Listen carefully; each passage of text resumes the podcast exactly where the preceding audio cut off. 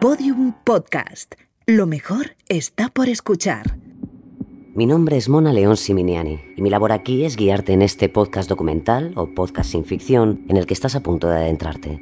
Todo lo que vas a escuchar en estos cuatro capítulos se basa en el libro de Jorge Volpi, Una novela criminal, ganador del Premio Alfaguara 2018. Aquí le tienes. Me llamo Jorge Volpi y soy el autor de Una novela criminal, una novela sin ficción en la que narro la investigación que llevé a cabo durante tres años sobre la causa criminal contra el ciudadano mexicano Israel Vallarta y la francesa Florence Cassé. Usted aún no conoce estas personas, pero yo sí. Y la verdad es que a día de hoy no sé, no puedo saber si son culpables o inocentes del secuestro de Valeria Cheja, como no sé, no puedo saber si participaron en los demás secuestros que se les achacan y que les narraremos. Este es un caso real y es un caso complejo y turbio que llevó a dos potencias al borde de un conflicto internacional. Es un mosaico abigarrado de secuestros, mentiras, amenazas e incluso torturas que habla del manejo del poder en un país, una especie de JFK mexicano. En todo caso, este relato comienza como debieron hacerlo la policía y las autoridades judiciales, con la presunción de que Israel Vallarta y Florence Cassé son inocentes mientras no se demuestre lo contrario. Por favor, ¿pueden oírme? ¡Sáquenme de aquí! ¡Por favor, sáquenme de aquí! ¡Mamá! ¡Mamá!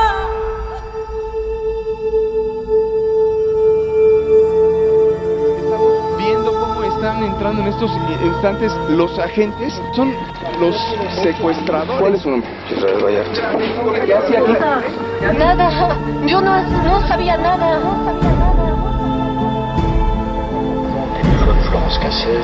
El presidente de Francia, Nicolás Sarkozy. a esta farsa es de una ciudadana francesa de la que estamos Aquí nadie va a estar por encima de la ley. En México el que la hace, la paga, Por la que quede bien claro la para ella. administración se han detenido a 513 secuestradores. Nuestra compañera Julie García hizo una investigación a partir de las declaraciones ¿Pueden oírme? de esta francesa. ¡Por favor, sáquenme de aquí!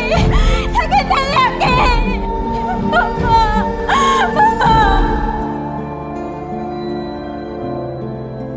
Una novela criminal.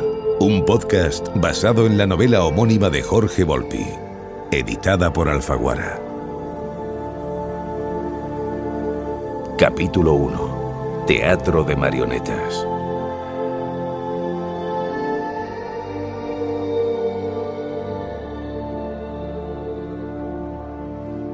El 9 de diciembre de 2009 se produjo la sonada detención de Israel Vallarta y Florence Cassés. Levanta la cabeza, levanta la cabeza.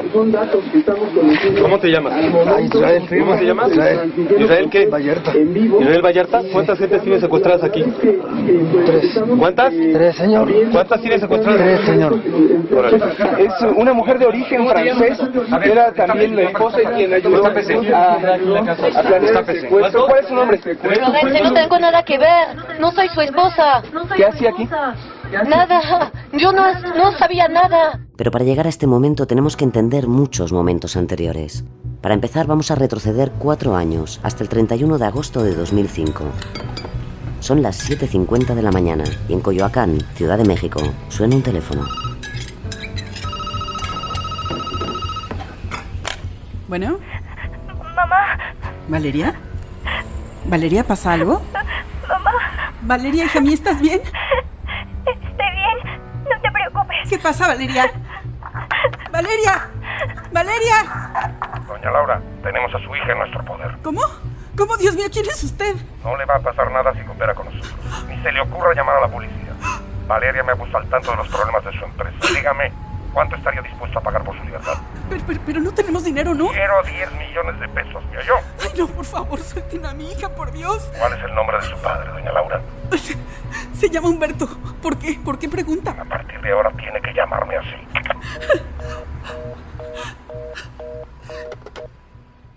Laura Maya Tinejero es la madre de Valeria Cheja, de 18 años. Valeria ha sido secuestrada apenas 10 minutos antes en su coche, cuando circulaba por San Francisco Culoacán rumbo al colegio Vermont, donde estudia. De repente, un Volvo blanco se ha interpuesto en su camino impidiéndole el paso. ¿Pero qué le pasa? Dos hombres enmascarados han salido del Volvo y han venido rápidamente hacia el coche de Valeria. Uno de ellos ha reventado la ventanilla delantera izquierda, la de Valeria. ¿Qué hacen? ¿Tiene No se mueva. El hombre le ha apuntado con una pistola. Pásate la cinta de atrás. Sí, sí. Ahora. Sí, sí, sí. Los dos hombres se han sentado en el coche de Valeria, en el asiento del piloto y del copiloto. Ahora se va a estar calladita. Que se agache. ¿oíste? Sí, tranquilo, no dispare. Por favor, no, no me hagan daño. Valeria ha enterrado la cabeza en el asiento. El coche entonces ha avanzado, ha girado en una callejuela cercana y se ha detenido. Baja del carro. Por favor, por favor. La cambian de vehículo a una furgoneta sin ventanas. Uno de los captores le cubre la cabeza con una manta. Entonces los tres coches arrancan. Aterrada, confundida y asfixiada por la manta, a Valeria se le ocurre decir, Tengo asma. Por favor, quítenme la cobija. No puedo respirar. Quítasela. es obvio que este hombre es el jefe de la banda, todos obedecen sus órdenes y todos le llaman patrón. Sí, patrón. ¿Necesitas alguna medicina? No, me dan miedo las armas. No te preocupes, las vamos a esconder. Y efectivamente, guardan rifles y pistolas bajo el asiento. El trayecto dura 10 minutos, al cabo de los cuales la furgoneta atraviesa una verja con un portón metálico y estaciona en un patio interior. Introducen a Valeria en una casa. Diré nada. ¿Cuánto dinero crees que podría pagar tu familia para rescatarte? Y entonces, pese al aturdimiento, Valeria inventa que la empresa textil de su madre atraviesa serias dificultades económicas. Es en este momento cuando el secuestrador le exige su móvil y efectúa con él la primera llamada a la madre de Valeria, la que hemos escuchado. Valeria, ¿pasa algo? Valeria, hija mía, ¿estás bien?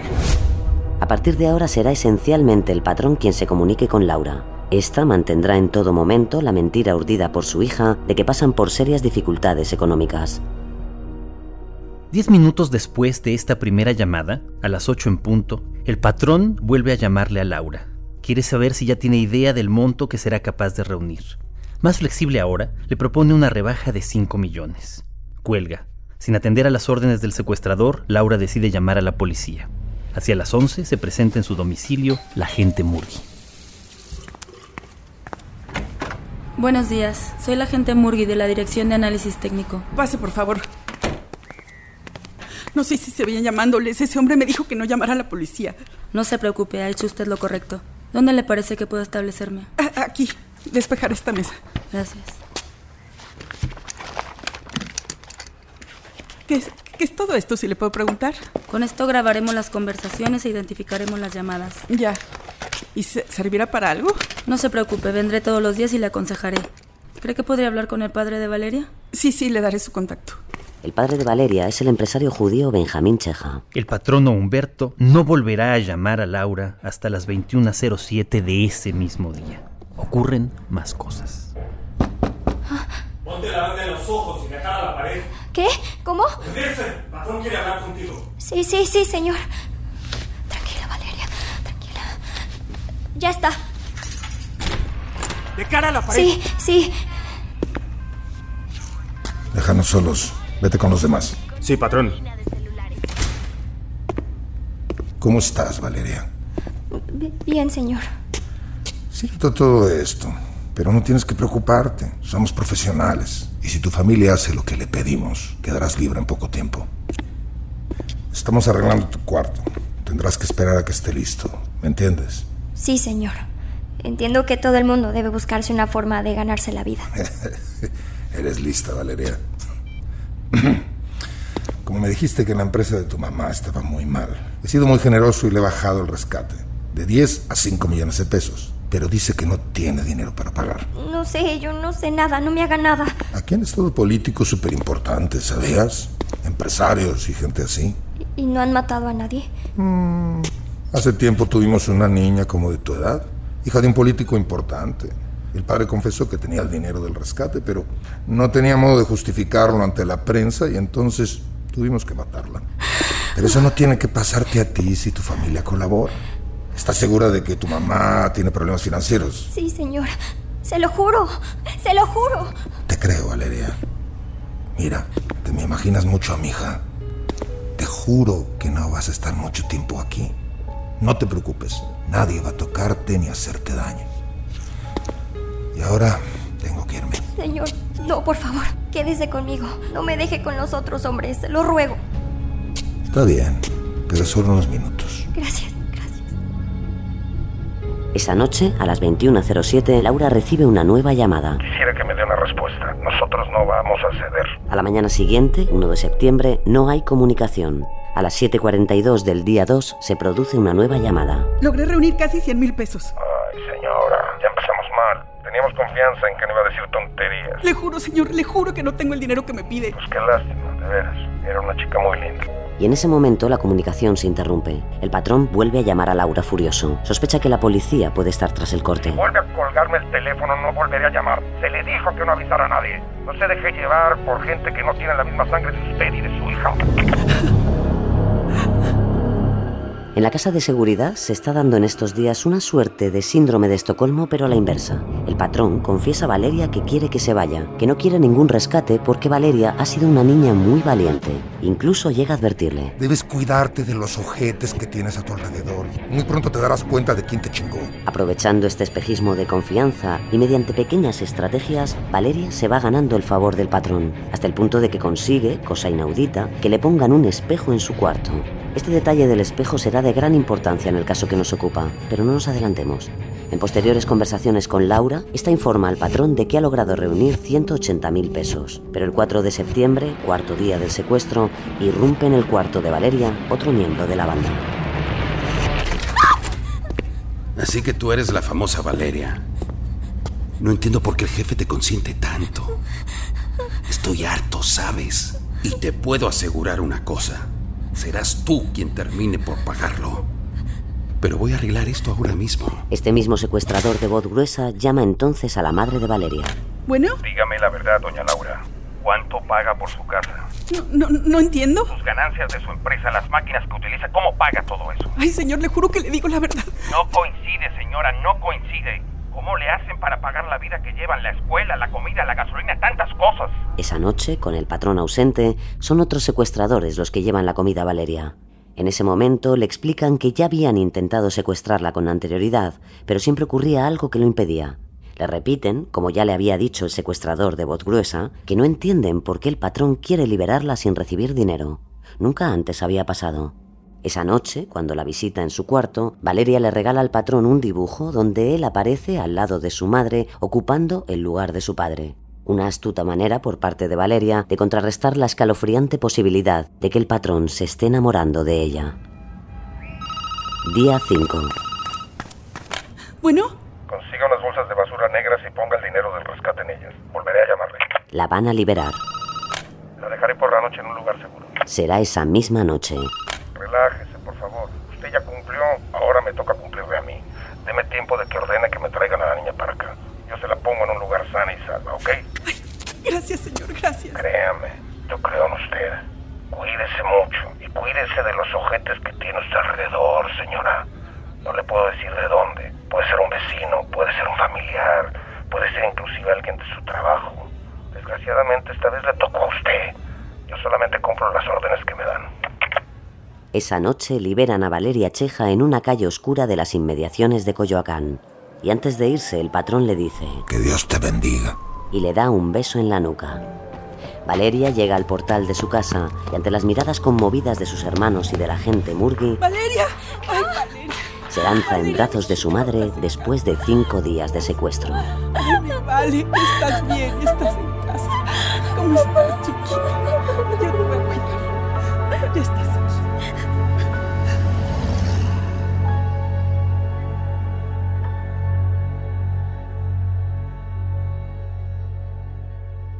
El secuestro sufrido por Valeria no es una excepción en el México de 2005. Se trata de una práctica que en las postrimerías del sexenio de Vicente Fox se ha vuelto casi normal. El caso de Valeria es una piedrecilla en lo alto de una cumbre nevada. El guijarro da vueltas y vueltas y en su descenso multiplica su tamaño al cubrirse cada vez con más capas de hielo. Se llevará por delante a todo un país. Se llevará por delante la verdad que aún permanece escondida. Retrocedamos por un momento hasta el 1 de enero del año 2000.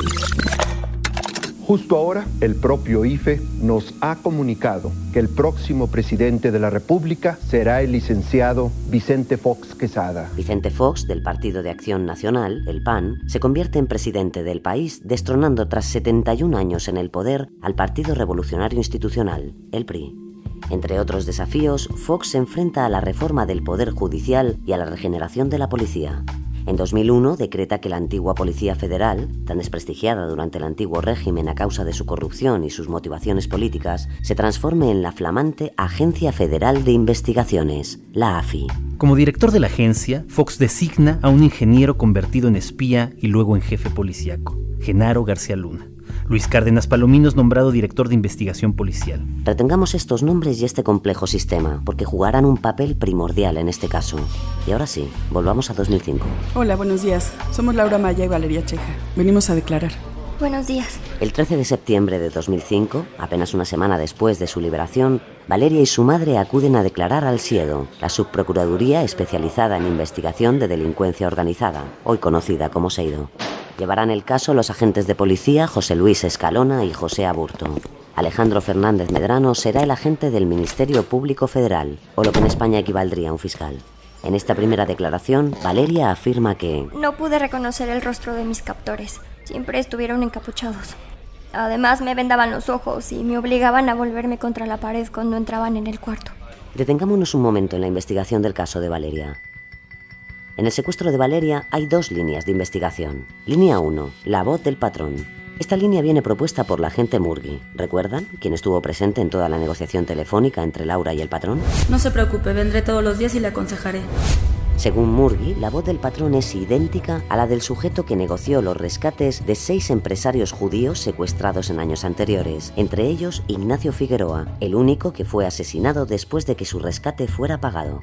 Siguiendo esta línea, el fiscal Fernández Medrano hace escuchar a Laura grabaciones telefónicas de los seis casos. Laura declara finalmente que la voz del secuestrador de Ignacio Figueroa coincide con la del tal Humberto, el patrón. Su certeza es que ambos utilizan las mismas expresiones y modos de hablar. Por ejemplo, Créame, yo creo en usted. Desgraciadamente esta vez le tocó a usted. Yo solamente cumplo las órdenes que me dan. Línea 2, el Volvo blanco. En su declaración, Valeria afirmó que el coche que se interpuso en su camino era un Volvo blanco. No sabe más. Con solo esta información y en principio, esta línea podría parecer estéril, como encontrar un Volvo blanco en una ciudad de 40 millones de habitantes. Sin embargo, a los agentes Aburto y Escalona, encargados del caso, se les ocurre una idea genial, emprender, en compañía de Valeria, una serie de recorridos por el sur de la ciudad en busca del Volvo blanco y la casa de seguridad donde ella estuvo presa. Hablamos de una zona de 475 kilómetros cuadrados con una población cercana al millón seiscientos mil habitantes. Imaginemos la escena. Según su propio testimonio, un día sí y otro también, los agentes Escalona y Aburto se presentan en el domicilio de Valeria. Buenos días. Buenos días, Valeria. Y avanzan hacia el lugar del secuestro para iniciar su rondín por el congestionado sur de la Ciudad de México, tratando de repetir el itinerario que los captores siguieron el 31 de agosto y de encontrar una casa de la que no tienen ninguna descripción. Recordemos que Valeria entonces estaba cubierta con una manta sofocada y aterrada. Aún así, dedican días y días en la imposible búsqueda, confiando en hallar la aguja en el pajar, hasta que la encuentran. El milagro se produce el 2 de diciembre de 2005. Según los informes de los policías, la patrulla circula a buena velocidad por el viaducto Tlaplan. Valeria, en el asiento de atrás, va mirando a un lado y a otro intentando localizar el Volvo blanco. De pronto, los agentes le señalan un Volvo que no es blanco, sino gris plata. No tiene matrícula. Mira, ¿no será aquel? Valeria se concentra y pese a que tanto la patrulla como el Volvo avanzan a buena velocidad, reconoce a su conductor. Pero ¿cómo lo reconoce? ¿Por la forma de su cabeza? ¿Por su mentón? ¿Por su corte de pelo? Según los agentes, Valeria no tiene dudas de que es el patrón. Los agentes se disponen a seguir al Volvo y presumiendo que a partir de aquí la situación puede tornarse peligrosa, dejan a Valeria con otro miembro de la AFI. Aunque no especifican cómo llevan a cabo esta acción sin perder de vista el vehículo sospechoso. Siguen al Volvo hasta un rancho llamado Las Chinitas. Está en la colonia de San Miguel Topilejo, en el kilómetro 29,5 de la carretera México-Cuernavaca, a la altura de la calle Aguacatitla. El escenario más importante de esta novela criminal. Fotografían la propiedad, incluso el interior, sin orden de registro, y averiguan el nombre del dueño y habitante del lugar, Israel Vallarta Cisneros. Pero aquí no acaba la suerte de los intrépidos agentes. Un día después, el 3 de diciembre, siguen a Israel Vallarta en su Volvo gris plata hacia el oriente de la ciudad. En este recorrido, Vallarta hace tres paradas, la segunda de ellas en una vivienda de la calle Moctezuma 257. Los agentes comprueban que esa vivienda pertenece a la familia Rueda Cacho.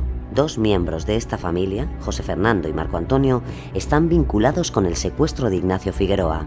Recordemos, uno de los seis empresarios judíos secuestrados y vinculados por la gente Murgui a la misma banda que raptó a Valeria. Es decir, que en un recorrido aleatorio por una extensa y muy poblada zona de la ciudad, no solo logran que la víctima identifique a uno de sus captores, al que nunca vio de frente, en un automóvil en marcha que de blanco ha pasado a ser gris plata, sino que al seguir sus pasos, este los conduce a la casa de los supuestos secuestradores del fallecido Ignacio Figueroa.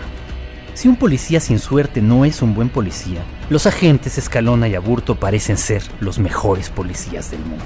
Pero una de las ventajas del novelista es que apenas le cuesta trabajo distinguir una escena inverosímil. En otras palabras, una escena falsa. Y el baile no ha hecho más que empezar.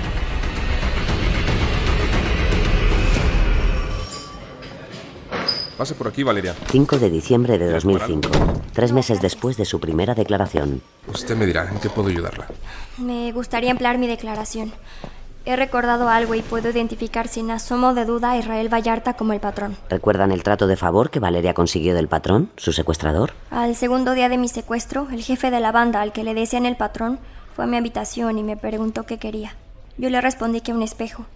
Me contestó que eso no se podía hacer, pero que iba a ser una excepción. Después de una hora llegaron dos sujetos y me dijeron que me tapara la cara porque iban a entrar a dejarme el espejo. La insólita generosidad del patrón no solo hace que Valeria disponga de un espejo, de medidas por cierto monumentales, para admirarse de cuerpo entero, sino que adicionalmente, a la manera de los cuentos de hadas, le otorga la posibilidad de entrever el rostro de su secuestrador. Después de que dejé de escuchar el ruido del taladro, pensé que ya lo habían instalado. Me levanté un poco la sábana y logré ver a través del espejo a quien identifiqué por la voz como el jefe de la banda. Era de unos 35 años, complexión regular. Medía unos 75 aproximadamente, piel blanca y cabello corto. En esta nueva declaración, Valeria también identifica a Marco Antonio y José Fernando Rueda Cacho. Les conoció, dice, a través de un chico con el que salió unas cuantas veces, Salvador Rueda, primo de los dos hermanos. Valeria afirma además que dichos sujetos asistieron a una fiesta de cumpleaños que le organizó su madre. Todo queda perfectamente hilado, en principio. Once años después de esta declaración, me entrevisté con Valeria. Necesitaba contextualizar el informe policial y contrastar los hechos con ella. Después de 11 años el recuerdo puede estar un tanto empañado, pero los hechos cruciales están ahí y lo que me contó contradice en algunos puntos sustanciales lo recogido en el expediente. Valeria sí recuerda que en el momento en que dio su primera declaración, los agentes de la AFI le confiaron que ya tenían detectada a la banda que la había secuestrado, supuestamente la misma que había perpetrado los secuestros de los seis empresarios judíos, incluido Ignacio Figueroa. Y a partir de aquí, los hechos no ocurren en el mismo orden en que figuran en el expediente. Según Valeria, a principios de diciembre de 2005, ella se encontraba de vacaciones en Acapulco y allí recibe una llamada. ¿Bueno? Los agentes le informan de que le tienen una buena noticia. Han localizado a sus secuestradores. Valeria vuelve entonces a la capital. Solo entonces le muestran las fotografías de los hermanos Rueda Cacho y las imágenes de Israel frente al Volvo Gris Plata. ¿Reconoces a estos hombres? Y solo después de mostrarle estas fotografías, la llevan a hacer el rondín para identificar el vehículo. Mira, ¿no será aquel? Es decir, que el episodio en el que Valeria reconoce directamente a Israel y el Volvo en el viaducto Tlalpan sencillamente nunca sucedió. Los agentes Escalona y Aburto le mostraron sus retratos y le aseguraron que Israel era el líder de la banda. A pesar de esto, hoy Valeria sigue convencida de que Vallarta es el patrón.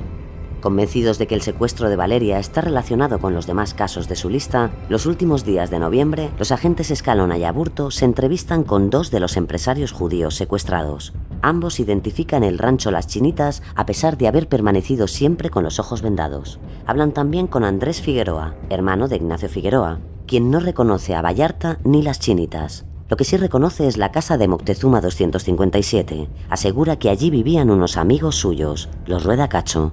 Como veremos más adelante, unos de los personajes más misteriosos de este caso. Lo que por supuesto sí tiene la AFI es un firme sospechoso, Israel Vallarta. Pero ¿quién es Israel Vallarta? ¿Por qué la policía quiere inculparlo?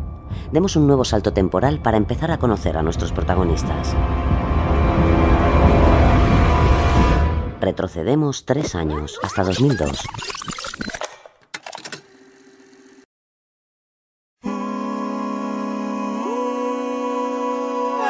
Israel es un joven atractivo y seguro de sí mismo que adora a su familia, el clan Vallarta, una familia como la de cualquiera. Se dedica a la compraventa de coches usados y en 2002 conoce, por negocios, al francés Sébastien Cassis. Israel y Sébastien se hacen amigos. Sebastián tiene una hermana, Florence, una pelirroja que se autodefine como impaciente y orgullosa. En 2003, Florence tiene 29 años y no sabe a qué dedicarse en su Francia natal, así que en marzo decide irse a vivir a México, donde su hermano le ofrece un trabajo en su empresa de sistemas de depilación láser SSB. El tesorero de esta empresa es Eduardo Margolis, un poderoso empresario judío cuya red de negocios se extiende desde los productos de belleza, televentas o coches blindados hasta la asesoría en seguridad privada. Se dice que es un hombre muy bien relacionado con el Mossad, el todopoderoso servicio secreto israelí, aunque él ha desmentido este dato. También tiene vínculos con el canal de televisión Televisa, el más fuerte del país, y con el gobierno y la policía. Es, de hecho, amigo del director de la AFI, Genaro García Luna, y de Luis Cárdenas Palomino, su director de investigación policial. Margolis, el golem, el considerado guardián de la comunidad judía mexicana, asesora además en casos de secuestro.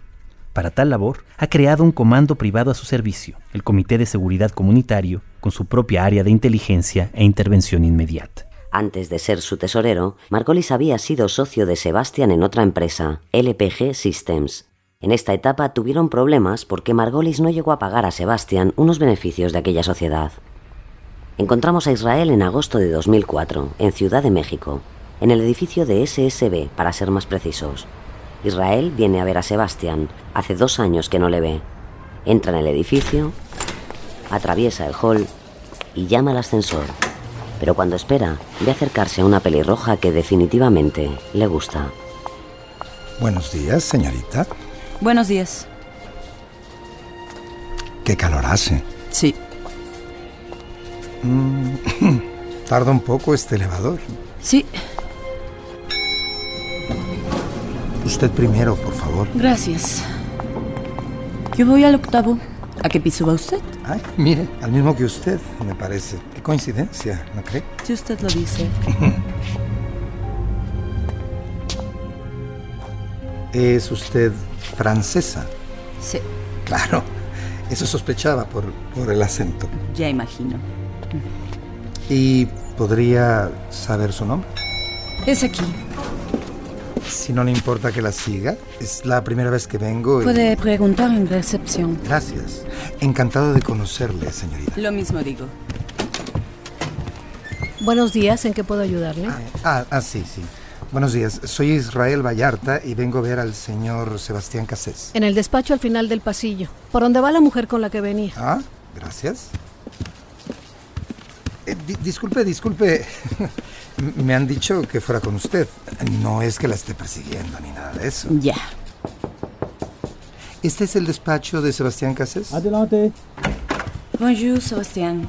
Buenos días, Sebastián. Israel, mon ami, ¿cuánto tiempo? Pero pasa, por favor. Pa ¿Conoces a mi hermana? No. Ah, claro. Es tu hermana, por eso es francesa. Florence, te presento a Israel Vallarta. Es un buen amigo. Hicimos negocios juntos cuando montó una clínica de belleza con su mujer. Es el único mexicano que conozco que siempre cumple con sus compromisos. Encantada. El gusto es mío. No quiero molestarlos. Solo vine a traerte esto, Sebastián.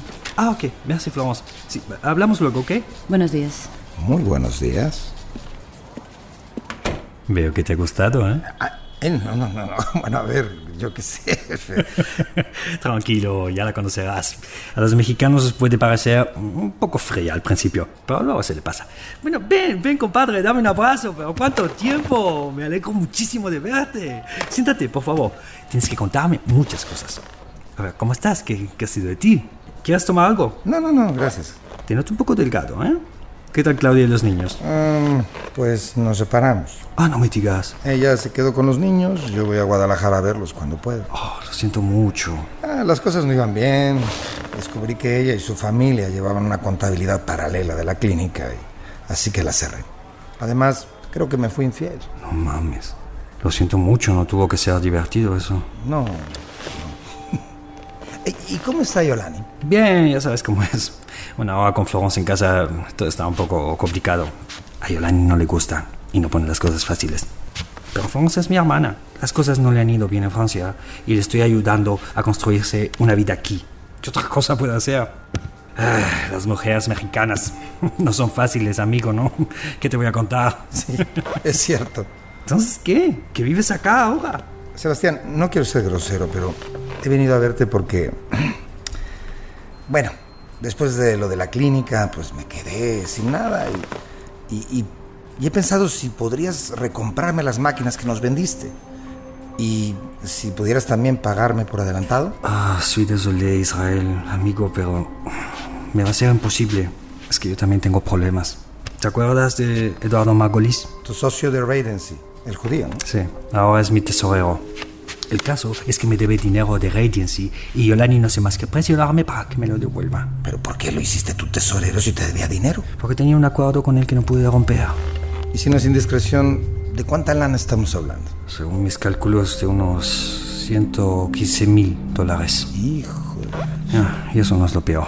No es solo que no me lo pague, es que creo que también me está saboteando. ¿Por qué no le demandas? No, no, no, no. No sabes cómo se desgasta ese hombre.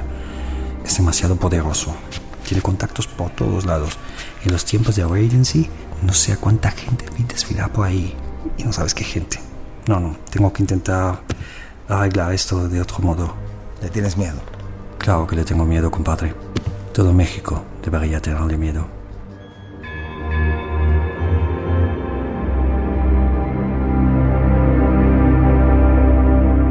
Y así queda la cosa por el momento.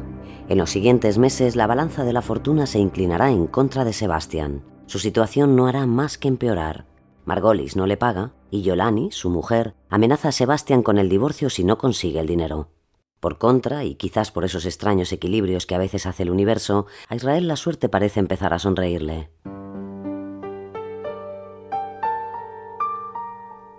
Unos días más tarde de su encuentro en el ascensor, Florence contrae una infección y esta enfermedad se convierte en la oportunidad perfecta para que Israel pueda volver a verla.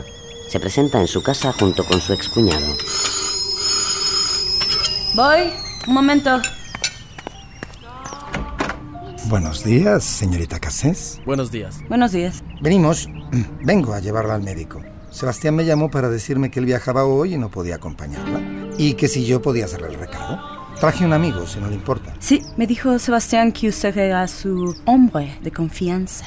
No sé cómo interpretarlo. ¿Son ustedes una banda de la mafia y mi hermano es el capo? Nada más lejos. Es solo que una joya hay que protegerla bien. Alejandro, ¿te importa esperarme afuera? No, claro. Aunque pensándolo bien, su hermano sería un gran capo si se lo propusiera. Sobre todo que ya tiene la esposa perfecta de un mafioso. ¿Cómo se encuentra? No, no, no, no. No debería llevar cosas pesadas. Déjeme que le lleve esa taza. No hace falta. Es solo una taza. ¿No es molestia, por favor? ¿La dejo aquí? ¿Quiere que se la lave? Si quiere, puede seguir con el resto de la losa. Tiene usted una sonrisa preciosa. Sonríe y se ilumina la habitación. Tendré que comprarme los lentes de sol nuevos para no cegarme cuando la vea. ¿No me cree? Sí. Solo no estoy acostumbrada a sus atenciones de los hombres de aquí. Entonces habrá que crearle nuevas costumbres. Con esa cara suya solo debería recibir atenciones. Es usted muy... ¿Cómo dit-on? Cajoleur? ¿Salamero? Oh, vous parlez français. Mm, solo un poco. Voy a cambiarme. ¿Podrá esperar? Creo que sí. ¿La espero? Ah, y no tienes que llamarme de usted.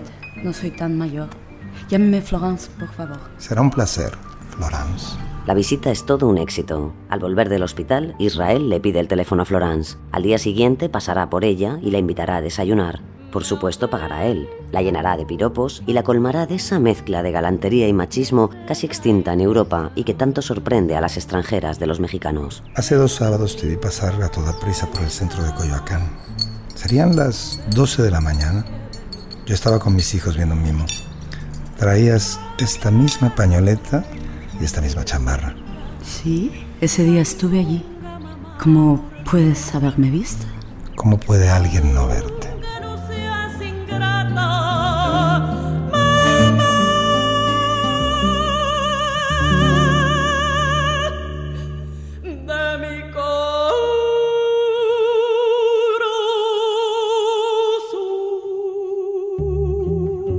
Así, Israel y Florence comienzan en el otoño de 2004 una historia de amor que no será precisamente idílica. Desde el principio, Israel se enamora completamente de Florence. Sin embargo, los sentimientos de Florence serían menos pasionales. A Florence le gustaba la parte cálida, servicial y atenta de Israel. Reconoce a un hombre inteligente. No está tan cómoda con los celos que tiene. Él, por su parte, le reprocha que la celosa es ella, es decir, vive en la típica historia binacional.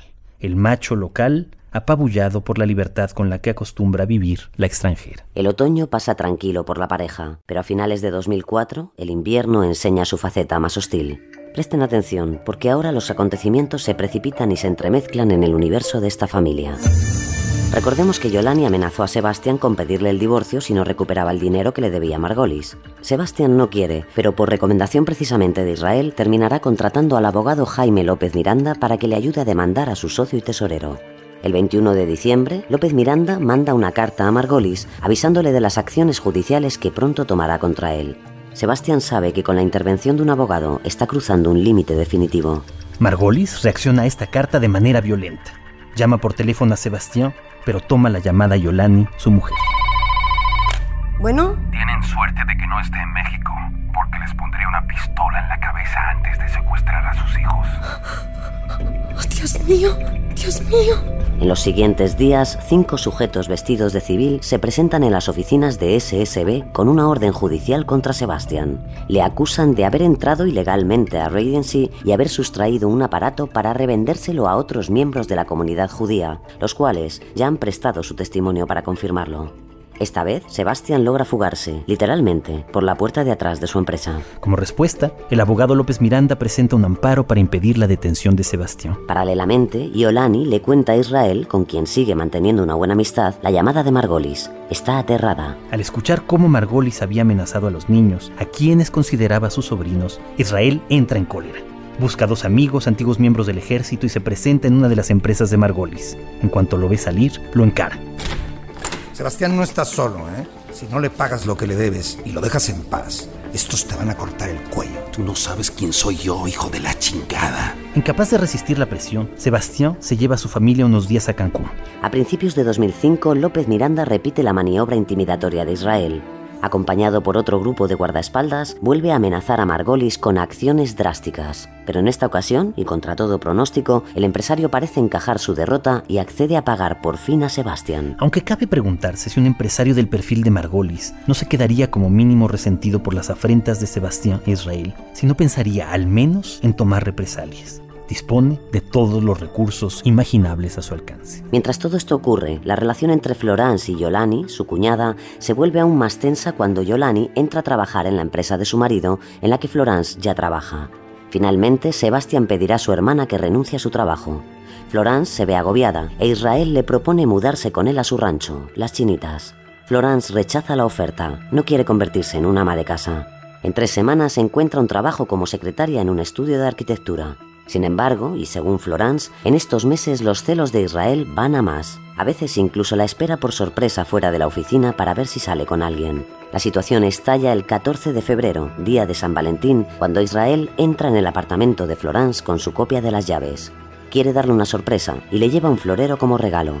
Pero cuando está allí, descubre una foto en la que Florence posa junto con un antiguo novio. Israel entra en cólera. ¡Puto de mierda, hijo de la chingada! Este incidente tendrá consecuencias. En el verano de 2005, Florence decide dejar su trabajo en el estudio de arquitectura y poner fin a su relación con Israel. Le comunica que vuelve a Francia de manera definitiva. ¿Te volveré a ver, Florence? Israel, eres un hombre bueno y atento, pero siempre que estoy a tu lado tengo la sensación de estar en peligro. Lo siento. Siempre te voy a amar, Florence. Florence regresa a Francia el 23 de julio de 2005, pero allí no encontrará una situación mejor, así que decide regresar a México después del verano. Recordemos que en estas fechas algo importante ha ocurrido. Valeria Cheja es secuestrada el 31 de agosto y liberada el 5 de septiembre. Y no solo eso, el nombre de Israel ya ha salido en la investigación de las autoridades. El 9 de septiembre, Israel va a buscar a Florence al aeropuerto. Quiero que quede claro que solo seremos amigos, Israel. De acuerdo. Yo solo quiero que estés bien. ¿Tienes dónde quedarte? No. La verdad es que necesito un sitio mientras encuentro un trabajo. Puedes quedarte conmigo en el rancho. En la cabañita puedes estar tranquila. No lo sé. Creo que no nos conviene ni a ti ni a mí. No voy a molestarte. Solo quiero que estés bien. Ah, no sé qué hacer, Israel. No sé hacia dónde estoy yendo. No te preocupes. Solo es una mala racha. Encontrarás un trabajo y podrás rentar un departamento. Ya lo verás. Te va a ir padrísimo. ¿Qué tal estás tú? ¿Qué hiciste todo el verano? Nada en particular. Ir de aquí a allá. Israel no le confiesa que ese verano ha intentado volver con Claudia y que ésta de hecho está en esos momentos pensando si quiere volver con su exmarido. Florence termina aceptando la oferta de Israel. Al menos, piensa, con estas idas y venidas su español ha mejorado. A primeros de noviembre consigue un trabajo en el Hotel Fiesta Americana como hostes de la zona VIP. Israel le ayuda a conseguir un departamento. Aunque lamenta su partida, acepta la situación con diplomacia y se ofrece para ayudarla en la mudanza. Mientras, Florence vive en las chinitas con él. Su intención es mudarse definitivamente el 8 de diciembre. Este día, según declaración de Florence, ella, Israel y dos amigos cargan en una camioneta los muebles y otras pertenencias. Israel y Florence toman la carretera de Cuernavaca rumbo al centro de la ciudad. Y a partir de aquí, las vidas de Israel y Florence traspasan el límite de lo privado para pasar a ser rostros conocidos en todo el país. ¿Qué tal? ¿Cómo le va? Muy buenos días. El 9 de diciembre de 2005, a las 6.47 de la mañana, México amanece con una noticia impactante que dan los dos noticiarios matutinos de mayor audiencia. Primero Noticias, de Televisa, y Hechos AM, de Azteca Televisión. La noche anterior, la periodista colombiana de investigación, Julie García, se queda dormida en el departamento de su novio Alberto en Colonia, Roma. Buen día, mi amor. Hora de levantarse. Buen día, Julie. Ellos serán dos de los millones de espectadores que asistirán azorados a la transmisión de Primero Noticias, dirigido por el presentador Carlos Loret de Mola. ¿A qué huele? Levántate y lo comprobarás. ¿Cocinas arepitas otra vez? No vas a parar hasta convertirme en colombiano, ¿verdad? Si quieres desayunar otra cosa, tendrás que adelantarte a Yuli la arepera. Voy poniendo el noticiero. Noticias y arepitas. Cariño, ¿no puedes descansar por lo menos de una de esas dos cosas por un día? Ven, tienes que ver esto. Tengo que ir al baño. Vas luego, mira esto. Ay. Cariño, ¿te das cuenta de que no toda la humanidad ve a filo de la noticia? Están dando una exclusiva en vivo en Primero Noticias. Está Pablo Reina sobre el terreno. Sube el volumen. Conociendo los datos en estos momentos prácticamente en vivo de lo que, de lo que está pasando, lo que te puedo adelantar. ¿Qué es esto? Es un operativo de la AFE. La captura en directo de dos secuestradores y la liberación de tres víctimas. ¿Es de verdad? Eso parece. Chale, parece un episodio de CSI. Esto es acá en el DF. En un rancho al sur. De, de cómo es que está sucediendo esto, eh, pues lo que sabemos es, Es que, increíble. eh, No es nada habitual que una televisora transmita una operación policial como esta en vivo. Al fin y al cabo, esto es México. No, no pasa aquí ni en ningún lugar del mundo. Levanta la cabeza, levanta la cabeza. ¿Ese hombre tirado en el piso es el secuestrador? Déjame escuchar. ¿Cómo se llama? Israel. ¿Israel qué? Vallarta. ¿Israel Vallarta? ¿Cuántas gentes tiene secuestradas aquí? Tres. ¿Cuántas? Tres, señor. ¿Cuántas tiene secuestradas? Tres, señor. Órale. A este tipo le han golpeado duro. Mira cómo está. Pero ¿cómo es posible que esto esté saliendo en la tele? Antes han hablado de una mujer francesa. dos armas. Estas son las armas con las que ellos. Esta mujer que vemos aquí tapada es una mujer de origen francés. Era también la esposa y quien ayudó a, a planear el secuestro. ¿Cuál es su nombre? No tengo nada que ver. No soy su esposa. ¿Qué hacía aquí? Nada. Yo no, no sabía nada. ¿Quién es usted? ¿Qué hacía aquí? ¿Quién es usted? ¿Qué hacía aquí? ¿Cómo? ¿Qué hacía usted aquí? Eh, eh, ¿Sabe que aquí había tres personas secuestradas? No, no lo sabía. Al lado de usted. No, no lo sabía. No, no lo sabía. Uf, estos dos están no bien fregados. ¿Qué hacía usted aquí? ¿Cómo llegó? Era mi novio. Me estaba dando chance de quedarme aquí en su casa mientras tomaba un departamento. Esto está truqueado. ¿Cómo que trucado? No puede salir todo tan perfecto. Créeme, me crié en Colombia. Tengo el ojo entrenado para distinguir detalles que se le suelen escapar al espectador. Pero ¿cómo pueden falsear algo así? Esa es la cuestión que tengo que averiguar. Tengo que hablar con David. Tres, yo no sabía que eran las ¿Cuántos, tres ¿Cuántas personas. personas son? ¿De, de dónde? El ojo entrenado de Julie García será la primera pieza que haga caer todo este dominó. Y para investigar sus sospechas, Julie está en un lugar privilegiado. Es reportera de investigación en un nuevo programa periodístico, Punto de Partida, dirigido por la prestigiosa periodista Denise Merker y que emite Televisa, la misma cadena que ha emitido las insólitas imágenes de la detención y estas imágenes suscitan en Julie muchas preguntas. ¿Cómo es posible que un canal de televisión transmita una operación policíaca de este calibre en vivo? Nadie se ha dado cuenta de que una transmisión así viola tanto la intimidad de las víctimas como los derechos de los supuestos criminales. ¿Cómo ha podido llegar la prensa al mismo tiempo que la policía, o la AFI en este caso? ¿Es que les avisaron? ¿Por qué la AFI autorizó una operación mediática de esta envergadura? ¿Acaso es todo un montaje? Los peligros que corre Julie García para responder a estas preguntas iniciarán la escandalosa vida pública de este caso que no ha hecho más que empezar. La estela de este caso va extendiéndose de manera gradual y llegará a convertirse en una maquinaria imparable de incalculables consecuencias. Lo que sí nos va quedando claro es que en esta historia todo puede ocurrir. Un día cualquiera puede ser una víctima. Mamá. Valeria, hija mía, ¿estás bien? Un día cualquiera puedes enamorarte sin saber a dónde te llevará algo así. ¿Cómo puedes haberme visto? ¿Cómo puede alguien no verte? Un día cualquiera puedes decir algo inoportuno a la persona menos adecuada. Sebastián no está solo. Si no le pagas lo que le debes, estos te van a cortar el cuello. Tú no sabes quién soy yo, hijo de la chingada. O convertirte en el enemigo público número uno. ¿Cómo te llamas? Israel. ¿Cómo te llamas? Israel. ¿Israel qué? Yo no, no sabía nada. Un día cualquiera, la verdad y la mentira dejan de encajar en el orden natural de las cosas, entrelazando sus límites, confundiéndose en sus objetivos. Y ese día es el día en el que el poder sale a la luz para demostrar su naturaleza y desplegar toda la fuerza y misericordia de que es capaz. Y aún no has escuchado nada. El infierno no ha hecho más que empezar.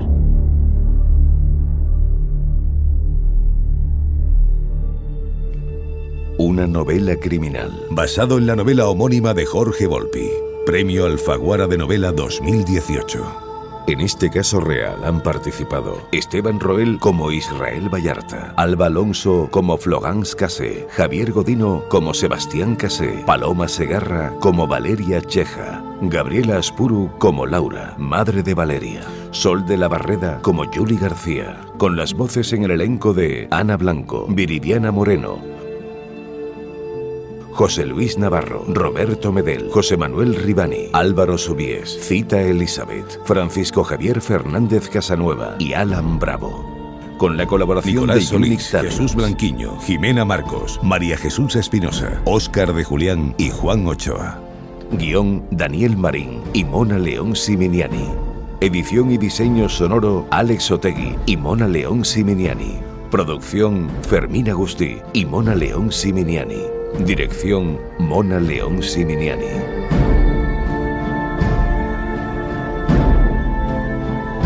Todos los episodios y contenidos adicionales en podiumpodcast.com y en nuestra aplicación disponible para dispositivos iOS y Android.